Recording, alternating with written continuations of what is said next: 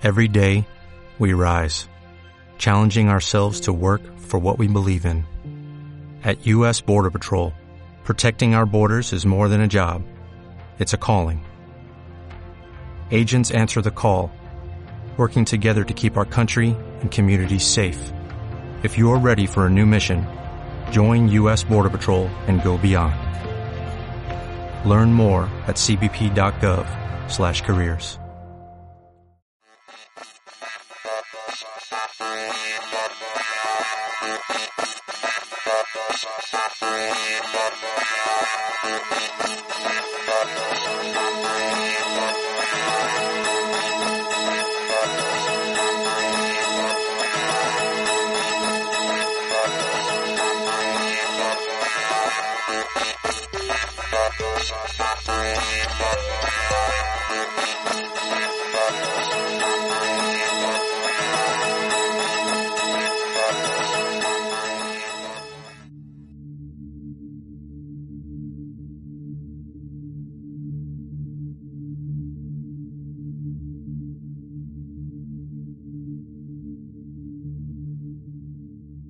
Sean bienvenidos a una nueva edición, ya la 222 de la Dimensión Desconocida. Les saluda Borja Rigo en nombre de todo el equipo que hace posible este programa.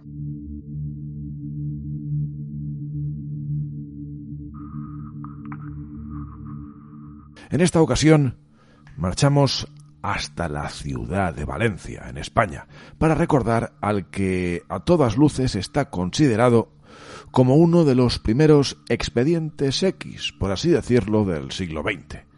Hablaremos de un caso que ha trascendido en la historia como el del duende de la casa del esparto. ¿Les interesa? Hecha esta pequeña introducción, comenzamos. En ivox.com, La Dimensión Desconocida.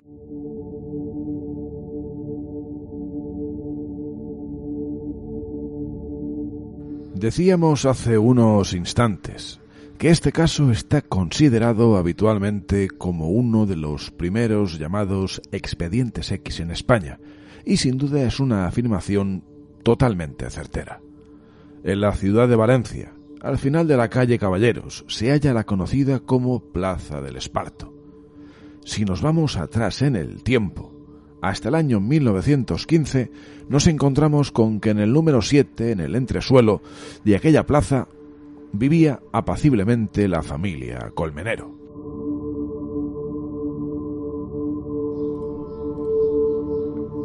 Ocurre que llegado el mes de mayo, aquella familia llevaba dos noches sin apenas poder pegar ojo. El motivo era una serie de desconcertantes ruidos que parecían provenir del interior de las paredes, como si alguien o algo las golpeara violentamente. Ese estruendo poco a poco fue también ocurriendo en horas distintas a las del descanso nocturno, como por ejemplo por las mañanas o a media tarde. Al no tener una explicación del motivo por el cual se producían los golpes, la familia dedujo que era cosa de los vecinos del principal y con cierto enfado acudieron a ellos.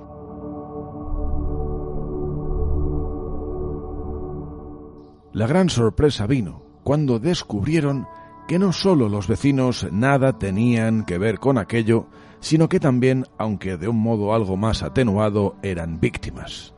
De hecho, el resto de los pisos de la finca, así como alguna de las casas colindantes, también los percibían.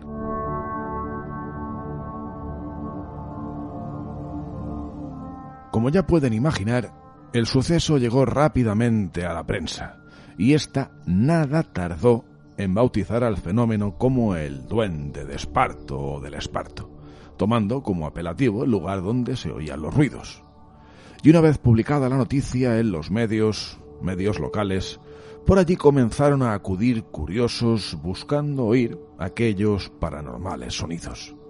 A tal punto llegó el asunto que las autoridades tuvieron que intervenir a fin de evitar en primer término las aglomeraciones.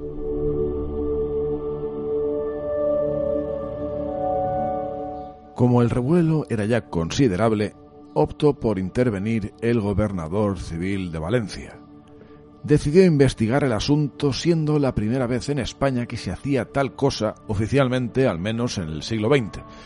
Y la verdad es que poco o nada sacó en claro al respecto. En vista del fracaso, el gobernador, el señor Montilla, decidió cambiar de táctica.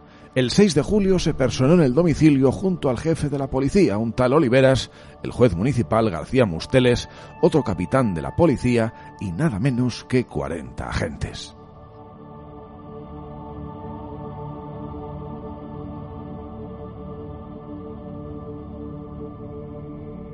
La zona fue acordonada y se registró de manera harto minuciosa, intentando encontrar de una vez por todas el origen de todo aquello, o al culpable, puesto que se sospechaba que pudiera ser cosa de algún vecino. Los agentes ocuparon los distintos pisos donde se escuchaban los ruidos, que empezaron, como había sido costumbre, a eso de las diez de la noche. No se pudo hallar origen ni culpable, pero unos pocos días después, el gobernador civil, acaso tratando de dar carpetazo al asunto que comenzaba a ser demasiado mediático, argumentó que todo el jaleo era provocado por un armario, unos tabiques y una pared. Imaginen el revuelo que se llegó a causar a pesar de las declaraciones del gobernador, que incluso se realizaron algunas misas en la zona. También tuvieron lugar algunos altercados en las calles a resulta de los cuales hubo agentes heridos. En cualquier caso, y siguiendo, digamos, el patrón habitual en casi todos los casos atribuibles a supuestos fenómenos poltergeist, los ruidos se fueron atenuando poco a poco para desaparecer ya por completo el 13 de julio de ese mismo año.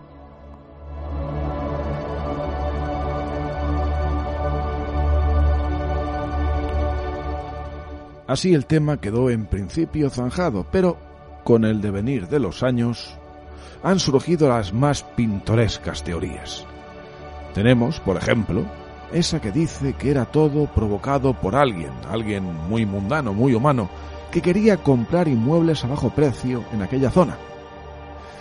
También aquella que habla de una fábrica clandestina de moneda y de ahí que los ruidos estarían causados por la maquinaria.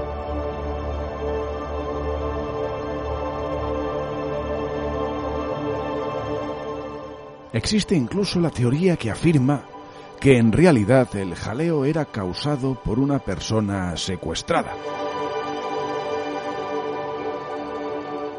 Y que se fue atenuando a medida que la persona fue perdiendo las fuerzas, hasta que dejó de existir o hasta que la sacaron de allí.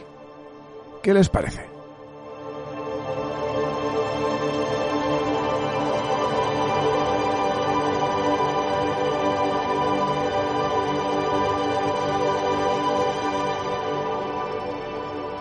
Estás escuchando La Dimensión Desconocida en evox.com.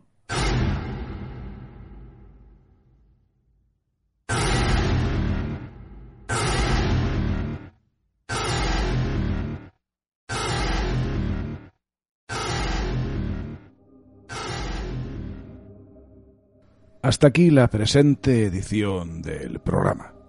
Deseamos como siempre, que hayan disfrutado de unos agradables minutos de radio y misterio en los que hemos recordado el que suele estar considerado como el primero de los expedientes X de la historia del siglo XX en España. Quedan emplazados para dentro de muy pocos días. Nos marchamos con un tema interesante del artista Animanti. Nos marchamos con Lost in Time hasta dentro de muy pocos días. Mientras tanto, no olviden cogernos de la mano para cruzar la última frontera hacia la dimensión desconocida.